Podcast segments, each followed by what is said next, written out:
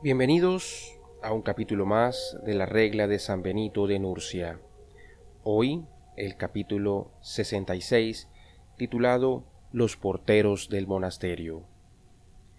A la puerta del monasterio póngase a un anciano discreto que sepa recibir recados y transmitirlos, y cuya madurez no le permita estar ocioso. Este portero debe tener su celda junto a la puerta, para que los que lleguen encuentren siempre presente quien les responda.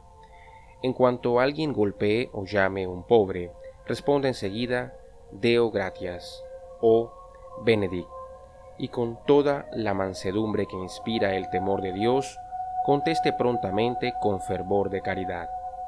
Si este portero necesita un ayudante, désele un hermano más joven.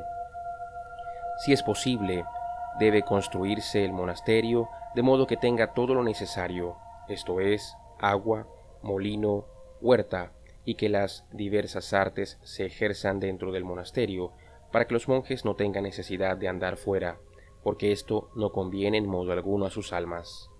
Queremos que esta regla se lea muchas veces en comunidad, para que ninguno de los hermanos alegue ignorancia.